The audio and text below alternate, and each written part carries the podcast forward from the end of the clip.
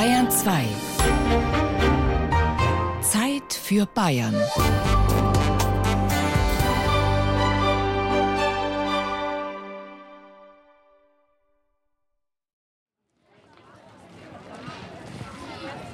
Ich habe jetzt einfach gerade aus einem Krang gekriegt, weil ja, man hat nicht, nicht geschlampert ausgeschaut, aber man, es macht dann doch ein bisschen mehr her, wenn es halt einfach alles einheitlich ausschaut und sauber zusammengerichtet ist. Stefan steckt den Hemdkragen von Martin ordentlich unter den Jackenkragen. Auch die anderen Feuerwehrler zupfen noch mal an der Jacke, rücken die Schirmmützen zurecht. Ja, ich denke eigentlich immer, genau, ob es sauber ist vom letzten Mal, weil so es heiß ist, da schwitzt man dann doch ziemlich voll. Es hat über 30 Grad am Sonntag um kurz nach zwei in Oberpiebing bei Straubing. Die Uniformjacke ist aus solidem Wollstoff. Trotz Hitze marschieren gleich gut eine Stunde lang zweieinhalbtausend Feuerwehrler durch das Gäubodendorf. 150-jähriges Gründungsfest der Freiwilligen Feuerwehr. Und weil Löschen und Retten hier noch überwiegend Männersache ist, stehen am Straßenrand vor allem Frauen und warten. Also ich finde das schon toll, wenn die in der Uniform gingen nur dazu die Masse finde, das hat was. Die schauen stattlich aus, die Herren. Die, wenn in der Jeans dahergehen, dann schauen schlampig aus und in der Uniform dann gehen die stattlich daher, wie gestandene Männer. Die schauen auch mit dem Bierbauch dann stattlich aus. Das ist ganz wurscht. Das ist schon anziehend. Ne? Wenn man jung ist, schaut es vielleicht schon mal sexy aus. Ne? Heute Einspruch. Die Nachbarin am Straßenrand schüttelt den Kopf. Ihr gefallen sie nicht alle, die Männer in den schwarzen Hosen, den taubenblauen Hemden und den dunkelblauen Jacken mit den Silberknöpfen. Es schaut einer, der wo kreislich ist, auch in der Uniform nicht schön aus. Mir persönlich gefällt es nicht. Ja, weil das einfach so 0815 unmodern, keine Ahnung. Die haben ja sowieso alle gleich. Mir gefällt auch nicht, wenn der Prinz Harry in seiner hässlichen Uniform heiratet. Wenn er jetzt einen schönen Anzug gehabt hätte oder irgendwas, was schick gewesen, aber das hat mir jetzt nicht so gefallen. I, Harry, take you, Meghan. I, Harry, take you, Meghan. Ach ja, der Prinz Harry. Dramatisch dunkelblau war der fast knielange Gehrock bei der Hochzeit mit seiner Meghan, mit einem weißen Band statt eines Gürtels in der Taille. Schneidig dunkelblau die Hose mit dem breiten roten Streifen an der Seite, weiße Handschuhe, blau-roter Hut. Die Uniform der Blues and Royals, das ist eines der Garde-Kavalierregimente der britischen Armee. Hässlich vielleicht für eine Niederbayerin, ein Traum dagegen für Fans der britischen Royals. Nicht zu vergleichen mit der banalen bayerischen Feuerwehruniform. Schwarze Hose, dunkelblaue hüftlange Jacke aus dickem Wollstoff ohne erkennbare Taille. Nicht gerade figurbetont oder elegant. Doch die Oberpibinger Feuerwehrler tragen sie mit Stolz. Es fördert das Zusammengehörigkeitsgefühl. Man sieht, man ist eine starke Gruppe, man kehrt zusammen. Es ist auf alle Fälle eine Stückelgeschichte. Ich meine, früher haben sie die Jacken im Einsatz gehabt. Wenn man jetzt bedenkt, wie heiß es ist in dem Joppen drin, dann mag ich nicht wissen, wie es dann bei einem Feuer, bei einem Brand ausgeschaut hat. Da ist dann die heilige Schutzausrüstung schon viel hochwertiger. Da denkt man schon, ja, wenn die jetzt früher in so einem Anzug in Brand gegangen sind, sauber. Auch Soldaten hatten früher nur eine einzige Kluft zum Kämpfen und Repräsentieren. Auch ganz am Anfang. Damals Ende des 17. Jahrhunderts, als sich die Fürsten Europas stehende Heere geleistet haben, erzählt Daniel Horath vom Bayerischen Armeemuseum in Ingolstadt. Es geht bei der Uniform nicht darum, dass sie jetzt im Krieg damit erkennbar sind, wie es häufig behauptet wird. Die Uniform entsteht eigentlich auf dem Paradeplatz vor dem Schloss und nicht im Feld. Es kommt zum ersten darauf an, gut auszusehen, im zweiten darauf an, gut auszusehen, im dritten darauf an, gut auszusehen und dann kommen die praktischen Gründe. Die Hofgarden sind die ersten, die in den Farben ihrer Fürsten was hermachen sollen. Da blinken goldene Knöpfe, glänzen blank polierte Stiefel. Betont wird immer, was den Mann zum starken Mann macht. Die breite Brust ist ausgepolstert, die Schultern bekommen Klappen und schon schaut auch ein Grischball aus wie ein Athlet. Die hohe Pelzmütze macht ihn noch größer und damit eindrucksvoller, womit wir wieder bei den Royals wären und bei den Grenadier Guards vor dem Buckingham Palace. Im Bayerischen Armeemuseum in Ingolstadt steht so ein ähnlicher Typ. Also eine hat jetzt eine Pelzmütze als Grenadier, Ursprünglich waren die Mützen dafür gedacht, dass es was Praktischeres ist als ein breitkrempiger Hut, damit man besser Handgranaten werfen kann. Das kann man immer wieder beobachten. Es kommt eine Idee, etwas praktischer zu machen. Setzt sich ganz schnell die Schönheit durch. Also aus einer kleinen Zipfelmütze, die praktischer war als ein Hut, entwickelt sich dann einerseits die bekannte preußische Blechmütze, die dann auch 30 Zentimeter hoch ist, oder dann also auch Pelzmützen, die also bis zu 50, 60 Zentimeter hoch noch über dem Kopf sind, weil das natürlich einfach geil ausschaut. Praktisch ist so ein Bärenfell auf dem Kopf sicher nicht. Die spätere Pickelhaube war es anfangs schon, sie hat Säbelhiebe abgelenkt. Doch im Ersten Weltkrieg, als Gewehre immer zielgenauer wurden und größere Reichweiten hatten, wird sie vielen Offizieren zum Verhängnis. Der Pickel an der Pickelhaube ist ein paar Zentimeter höher bei Offizieren gewesen. Und das hat im Ersten Weltkrieg für die Scharfschützen schon ausgereicht, gezielt auf Offiziere schießen zu können was dann ja auch dazu geführt hat, dass im Verhältnis zu ihrer Anzahl, ich glaube, zwei oder dreimal so viele Offiziere gefallen sind als einfache Soldaten, weil man gezielt auf die schießen konnte. Andere Uniformdetails hatte man wegen der besseren Gewehre schon vorher verändert. Aus bunten Paradiesvögeln werden feldgraue Mäuse, denn blinkende Knöpfe und bunte Farben liefern bessere Zielscheiben. Egal ob kunterbunt oder feldgrau. Männer in Uniform gelten viele Jahrhunderte lang als äußerst attraktiv. Der Waffenrock ist der Inbegriff der Männlichkeit und steht für Tugenden wie Willenskraft, Mut, Heldentum, Disziplin und körperliche Ertüchtigung. Als Preisschild auf der wahre Mann hat die Uniform durchaus erotische Wirkung, aus ganz handfesten Gründen. Es ist unter Umständen für einen Bauernburschen überhaupt das erste Mal, dass er eine eigene, neuwertige Bekleidung bekommt, dass er Schuhe bekommt, einen wirklich hochwertig äh, geschnittenen Anzug sozusagen. Das war sicher für Leute, die sich freiwillig zum Militär gemeldet haben, war das sicher ein Grund, dass sie regelmäßig ernährt und vor allem auch bekleidet wurden. Und dann auch noch gut aussahen und sich abhoben von den anderen Bauern und Arbeitern, die das halt nicht hatten. Sicheres Einkommen, hohes gesellschaftliches Ansehen.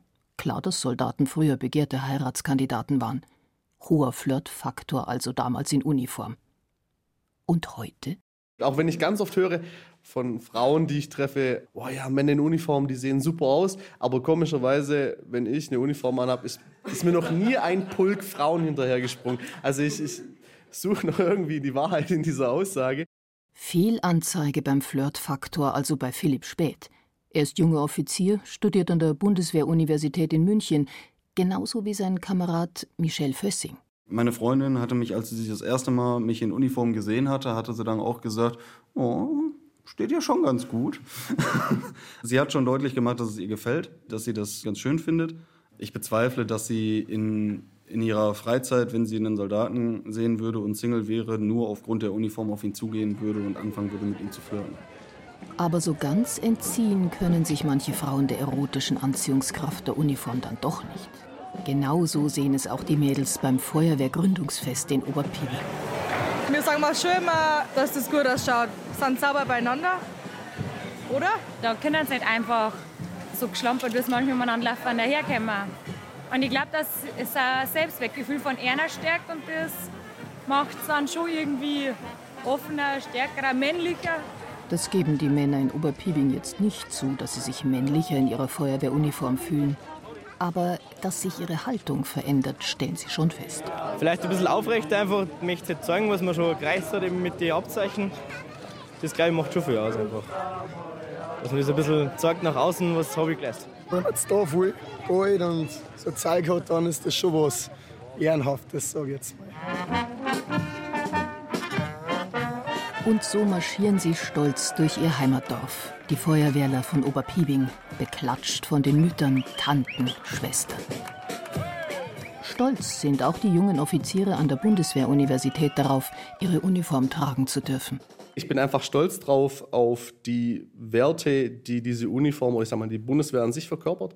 Diese Uniform dann quasi ausstrahlt und repräsentiert einfach dieses ich diene für Deutschland, ich möchte der Gesellschaft was zurückgeben Aber auch diese Werte, die beim Offizier vorausgesetzt werden, sowas wie ja, Ehrlichkeit, Einsatz für die Freiheit, Ritterlichkeit, das spiegelt sich für mich alles in der Uniform wieder und darum bin ich stolz darauf, die anziehen zu dürfen. Dabei ist es am Anfang gar nicht so einfach, all die Uniformteile richtig zusammenzusetzen, erinnert sich Benedikt Muckenthaler.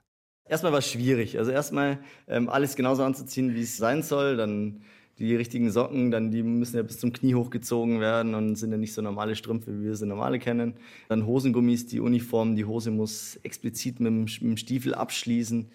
Da wurde dann halt schon wirklich explizit drauf geachtet, beim Barett, dass es tatsächlich zwei Finger breit über der Augenbraue sitzt. Und wenn das nicht der Fall war, dann gab es halt einen Anschiss. Trotz aller Anlaufschwierigkeiten fühlten sich die jungen Offiziere von der Bundeswehr-Universität in München großartig am ersten Tag in Uniform. Oberfähnrich Philipp Späth erinnert sich genau an seinen ersten Tag im Fleck Tarn. Ja, dieser Coolness-Faktor war schon da. Man hat sich dann alle so angeguckt, so, boah, alles steile Typen, die da in der Uniform rumstehen, weil dann alle rausgetreten sind zur ersten Begutachtung, nenne ich es mal, durch die, die Gruppenführer und alle dann schon ein bisschen Stolz in den Augen hatten. Als ich sie dann anhatte, war es eigentlich, es war schon cool. Also ich glaube, ich habe an dem Tag das Grinsen nicht mehr aus dem Gesicht gekriegt. Fünf junge Männer im Gemeinschaftsraum des Wohnheims nicken. Nur ihre weibliche Kollegin hat den ersten Moment in Uniform ganz anders wahrgenommen. Jana Mielke. Ja, man sah gleich aus. Jeder sah irgendwo gleich aus. Und vorher dachte man sich in der Schule, ja, ich muss mich irgendwie von den anderen ja, abgrenzen, man muss irgendwo ein bisschen anders aussehen. Dann hat man auch gesehen bei den anderen Mädels bei uns im Zug, dass sie sich mehr geschminkt haben oder sie haben sich plötzlich die Haare gemacht und das war halt alles auch falsch. Das ist jetzt nicht unbedingt das, was wir machen sollten. Man sollte halt nun mal irgendwo auch einheitlich aussehen. Und deswegen war es am Anfang etwas beklemmend. Ihre Individualität betont Oberstleutnant Jana Negelin mit ihren streichholzkurz geschnittenen weiß-blonden Haaren und schicken Schuhen zum dunkelblauen Dienstanzug der Luftwaffe. Sie ist an der Offiziersschule in Fürstenfeldbruck eingekleidet worden, nicht als einfache Soldatin, sondern gleich als Major, da sie als Lehrkraft von außen einen Dienstrang bekommen hat, der ihrem Studienabschluss entspricht. Die Uniform zu tragen empfindet sie nicht nur als Auszeichnung, sondern auch als Bürde. Weil damit sehr viel Verantwortung verbunden ist und äh, natürlich auch der Gedanke, was das bedeutet, in der Lehre andere Leute auszubilden, also junge Offiziere auszubilden, in dem Fall Offizieranwärter, und äh, dann damit ja auch Vorbild zu sein in jeglicher Hinsicht. Da kann man sich keine Verfehlung leisten. Besonders schwer trug Jana Negelin an dieser Bürde, als sie ihren Mann, der ebenfalls Soldat ist, verabschiedet hat zum Auslandseinsatz nach Afghanistan. Da haben wir sehr bewusst uns entschieden, dass ich ihn in Uniform bringe, weil ja die Uniform eben ganz bestimmte Verhaltensmuster erwartet an Disziplin. Und sie das Stützkorsett war, um nicht in Tränen auszubrechen, als es dann zur Verabschiedung ging. Und dort war es das, was man gesehen hat, sehr ergreifend. Also da waren natürlich Eltern, die ihre Kinder gebracht haben oder Vatis, die ihre Babys noch mal gesehen haben. Und da war das schon so, dass man in, als Oberstleutnant schon angeschaut worden ist, so die Führungsfigur, weint die jetzt oder weint die nicht? Und ich selber habe unseretwegen nicht geweint, da war wirklich die Disziplin, aber als ich diese Traurigkeit und diese Angst bei den Angehörigen gesehen habe, da liefen dann die Tränen. Was wiederum sehr witzig war, weil mein Mann im Dienstrang unter mir steht und er mir dann die Tränen weggewischt hat und dann zu mir gesagt hat, mit militärischem Gruß, Frau Oberstleutnant, ich melde mich ab in meinen Einsatz nach Afghanistan und ich intuitiv in Uniform zurückgegrüßt habe und dann hat er sich umgedreht und ist gegangen. Und dieser Schockmoment und dieses rein militärische war aber der Moment, dass man einfach Haltung bewahrt und nicht vor den ganzen Angehörigen zusammenbricht in Tränen und weint. So etwas hat Oberfähnrich Philipp Späth natürlich noch nicht erlebt. Aber auch er sieht die Uniform als Verpflichtung. Durch das, dass man die Uniform anhat, ist man nicht die Privatperson. Man gibt da schon einen Teil seiner Individualität ab. Wenn man in Uniform ist, ist man immer die Bundeswehr. Ja, wenn ich in eine Schlägerei gerade, steht nicht drin, 25-Jähriger prügelt sich mit vier anderen, sondern Bundeswehrsoldat prügelt sich mit vier anderen. Genau so empfinden es auch bayerische Polizisten. Man weiß, wenn man jetzt auf die Straße geht mit der Uniform, dass die Leute den vielleicht anders anschauen, dass man ähm, ja, Hilfsbereitschaft symbolisiert, dass wir heute halt für die Leute da sind. Oberwachtmeisterin Elena Sturm ist seit knapp fünf Jahren bei der Polizei. Zieht man mit der Uniform auch Macht an? Staatsmacht? Ihr Kollege Franz Salzberger verneint. Warum soll ich durch eine Uniform plötzlich eine Machtausübung mir überstülpen? Ich bin deswegen genau derselbe Mensch. Ich habe jetzt eine Uniform an, weil ich der bayerische Polizist bin und das halt so ist, dass der diese Uniform trägt. Aber mit Macht oder sonstiges hat das gar nichts zu tun. Ich glaube, ist der falsche Ansatz, wenn man so gepolt ist. Stolz dagegen ist er sehr wohl auf seine Uniform. Das ist damals losgegangen mit der Einstellung und ich bin das immer noch. Ich bin allgemein ähm, heimatliebend, sage ich mal, und der bayerische Polizist, der bayerische Gendarm, der gehört zu Bayern und wenn ich da dabei bin bei dieser Truppe, das macht mich stolz. Fesch sehen sie aus in der dunkelblauen Uniform. Die Oberwachtmeisterin, der Hauptkommissar und ihr Kollege Oberkommissar Albert Meyer von der Inspektion in Straubing. Er war vor fünf Jahren dabei beim Trageversuch für die neue blaue Polizeiuniform. 500 bayerische Polizisten trugen Prototypen, wurden vermessen, um die richtigen Größen zu finden. Und die habe ich angezogen und die haben denen schon, schon in gewisser Weise ähnlich geschaut. Und die wollte ich dann schon gar nicht mehr ausziehen. Also wenn mir die deutlich besser gefallen hat und wenn man dagegen dann im direkten Vergleich diese ja, doch gar nicht mehr modische Uniform gesehen hat, dann wollte man die gar nicht mehr ausziehen. Allerdings gab es am Anfang auch ein paar Irritationen, als der bayerische Gendarm plötzlich nicht mehr in brauner Hose und grüner Jacke, sondern in schneidigem Dunkelblau aufgetreten ist. Da, wenn man am Anfang noch vor zwei Jahren, sage ich mal, über den Stadtplatz gegangen ist, dann ist man angesprochen worden, ähm, ja, Marine, Pilot, wie auch immer. Äh, ich glaube aber, das waren Sachen, weil man es nicht gewohnt war. Ja, die Alte, um Gottes Willen, das kann ich nicht zeigen. Gott sei Dank hat das jetzt Bayern umgestiegen auf die dunklen Klamotten, weil das schaut viel besser aus. War nicht schlecht, dass wieder mehr Respekt vielleicht kriegen dadurch. Das mit dem Respekt ist ein frommer Wunsch. Also das kann man definitiv feststellen, dass dieser Respekt, der früher mal vor der Uniform so geherrscht hat, vor der Polizei allgemein, der hat abgenommen und das merkt man auch bei den Einsätzen. Beispielhaft Wochenende abends Jugendliche betrunken. Ja, das ist nicht mehr so, wie das vor einigen Jahren einmal war. Die sind völlig respektlos teilweise. Ähm, aufbrausen, dann wird man beleidigt und so weiter. Also das ist immer wieder leider der Fall.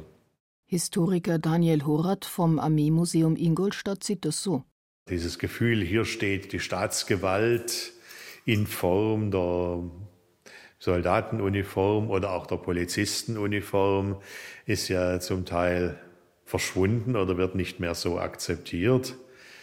Dafür seien Polizisten, wenn sie heute zu einer Demonstration gehen, viel martialischer und viel gefährlicher aus.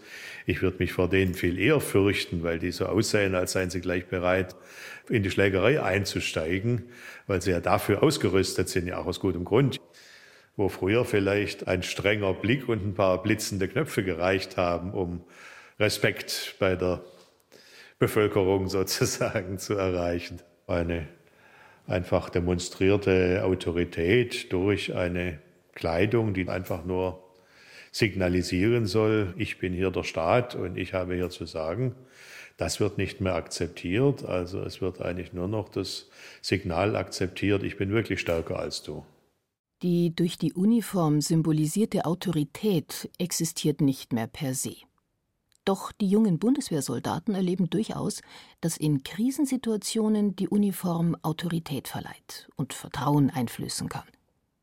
Michel Fössing war im Zug unterwegs nach Hause. Die Klimaanlagen waren ausgefallen. Dann kam plötzlich jemand völlig aufgewühlt in, in mein Abteil rein. Also es war ein brechenvoller Zug. Und er kam einfach nur rein, hatte sich panisch umgeguckt, sieht mich in Uniform, kommt zu mir und sagt, bitte kommen Sie schnell, helfen Sie. Weil einfach jemand wegen, wegen dieser Hitze gerade abgeklappt war und äh, einen absoluten Kreislaufzusammenbruch hatte. Und ich habe dann erstmal gesagt, auf jeden Fall, der Mensch braucht Flüssigkeit, dies und das. Habe dann auch dem, dem Bahnpersonal gesagt, hier, äh, wir, wir, müssen anhalten, ja, wir müssen die Türen aufmachen, der braucht frische Luft und alles drum und dran. Ähm, es war einfach dieser Moment, wie dieser, dieser Mensch da reinkam, völlig aufgewühlt, sich umgeguckt hat und diese Erleichterung, die er einfach gesehen hat, also gesehen hat, oh Gott sei Dank ein Soldat. Viel öfter allerdings erleben die jungen Soldaten, dass sie aus den Augenwinkeln gemustert oder offen angestarrt werden. Seit dem Ende der Wehrpflicht und der Schließung vieler Kasernen sind Militäruniformen ein Fremdkörper im Alltag geworden. Ich bin einmal im McDonalds drin gestanden und dann zupft es von einmal hinten an der Hose unten. Ich drehe mich um, da steht so ein kleines Kind, zwei Jahre, guckt mich mit riesen Augen an und fragt mich, ah, bist du wirklich Soldat? Und ich so, ja, ich bin ein echter Soldat. Und ich finde es ein bisschen schade. Die Frage habe ich tatsächlich auch schon öfters gehört, äh, ob ich wirklich Soldat sei, weil ich die Uniform trage. Und ich finde das schade, weil das zeugt einfach so ein bisschen davon, dass wir nicht mehr ganz so im, im Kopf der Gesellschaft drin sind und nicht mehr ganz so wahrgenommen werden. Die Bundeswehr ist dabei, zur weitgehend unsichtbaren Parallelgesellschaft zu werden, auch wenn genau das bei ihrer Gründung verhindert werden sollte. Denn wohin militärische Parallelgesellschaften führen, hatten Militarismus und Nazidiktatur auf verheerende Weise gezeigt. Kein Wunder, dass Uniformen in den sozialrevolutionären 68er Zeiten und später verpönt waren, wie sich Historiker Daniel Horath erinnert. Ich erinnere mich, ein Mitschüler kam mal in Uniform einige Zeit nach dem Abitur an die Schule. Da hat ihm ein Freund die Freundschaft gekündigt. Dann. Es gab auf jeden Fall auch Fälle, dass Offiziere sich, wie es früher üblich war, in Uniform trauen lassen wollten und die dann Probleme hatten, einen Pfarrer zu finden dafür. Weil viele Pfarrer keine Uniform in ihrer Kirche haben wollten. Obwohl Uniformen damals noch üblich waren, beispielsweise auch bei früheren Staatsunternehmen wie der Post. Wenn auch ungeliebt, wie sich Friedrich Lederer aus Nürnberg erinnert. Ich war ein junger Postbote, muss ich sagen. Also, es ist ungewöhnlich gewesen. Von meiner Meinung hat es auch wegen ich will es jetzt nicht sagen, bescheuert ausgeschaut, aber es war halt wegen blöd, wenn man als junger Kerl eine Jeans oder was angehabt hat und dann mal in die Uniform danach. Auch seine Kollegin Karin Beuter-Fischer fand sie anfangs grauenvoll. Der Schnitt war halt, ne, ich war damals ja 17, ganz schlank und dünn und dann kommt diese Riesenhose ganz weit geschnitten. Umso glücklicher ist die hübsche Postbotin mit den langen blonden Locken heute über ihr Outfit. Statt Uniform Funktionskleidung in den Unternehmensfarben dunkelblau und gelb. Ich habe eine Jeanshose an, schaut doch ganz gut aus, ne? Ganz normale Jeanshose in dunkelblau, äh, Poloshirt dazu. Gibt es verschiedene ähm, Varianten, also Baumwolle und dieses Funktions. Ähm, das kann man sich dann aussuchen, was einem lieber ist. Und manchmal bekommt Postbote Friedrich Lederer sogar Komplimente. Wir haben jetzt neue, äh, so westlich.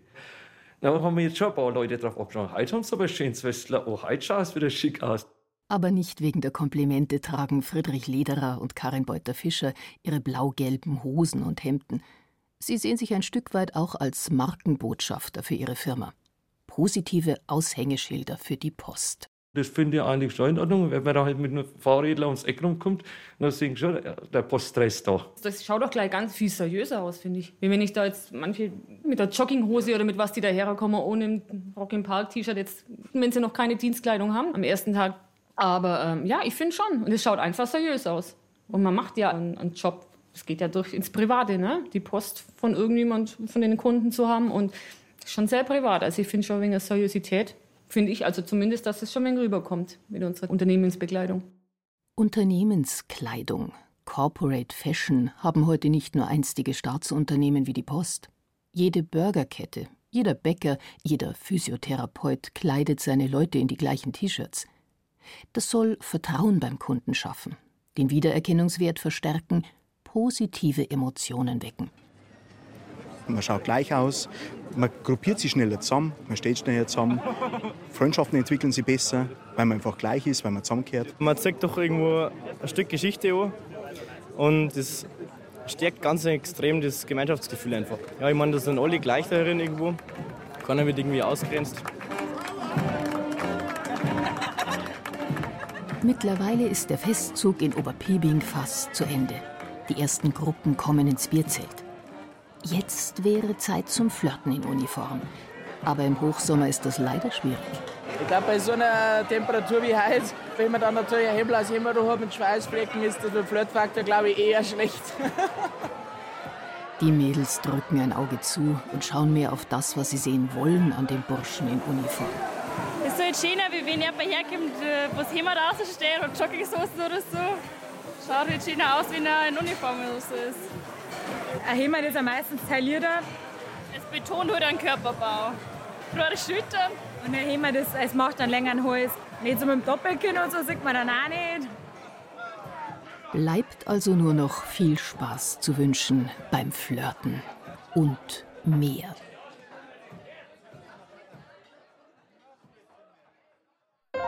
Wenn Ihnen dieser Podcast gefallen hat, dann gefällt Ihnen vielleicht auch Mythos Bayern, der Bayern 2 Podcast zur Landesausstellung 2018 mit Gerald Huber. Mythos Bayern finden Sie unter bayern2.de/podcast und überall, wo es Podcasts gibt.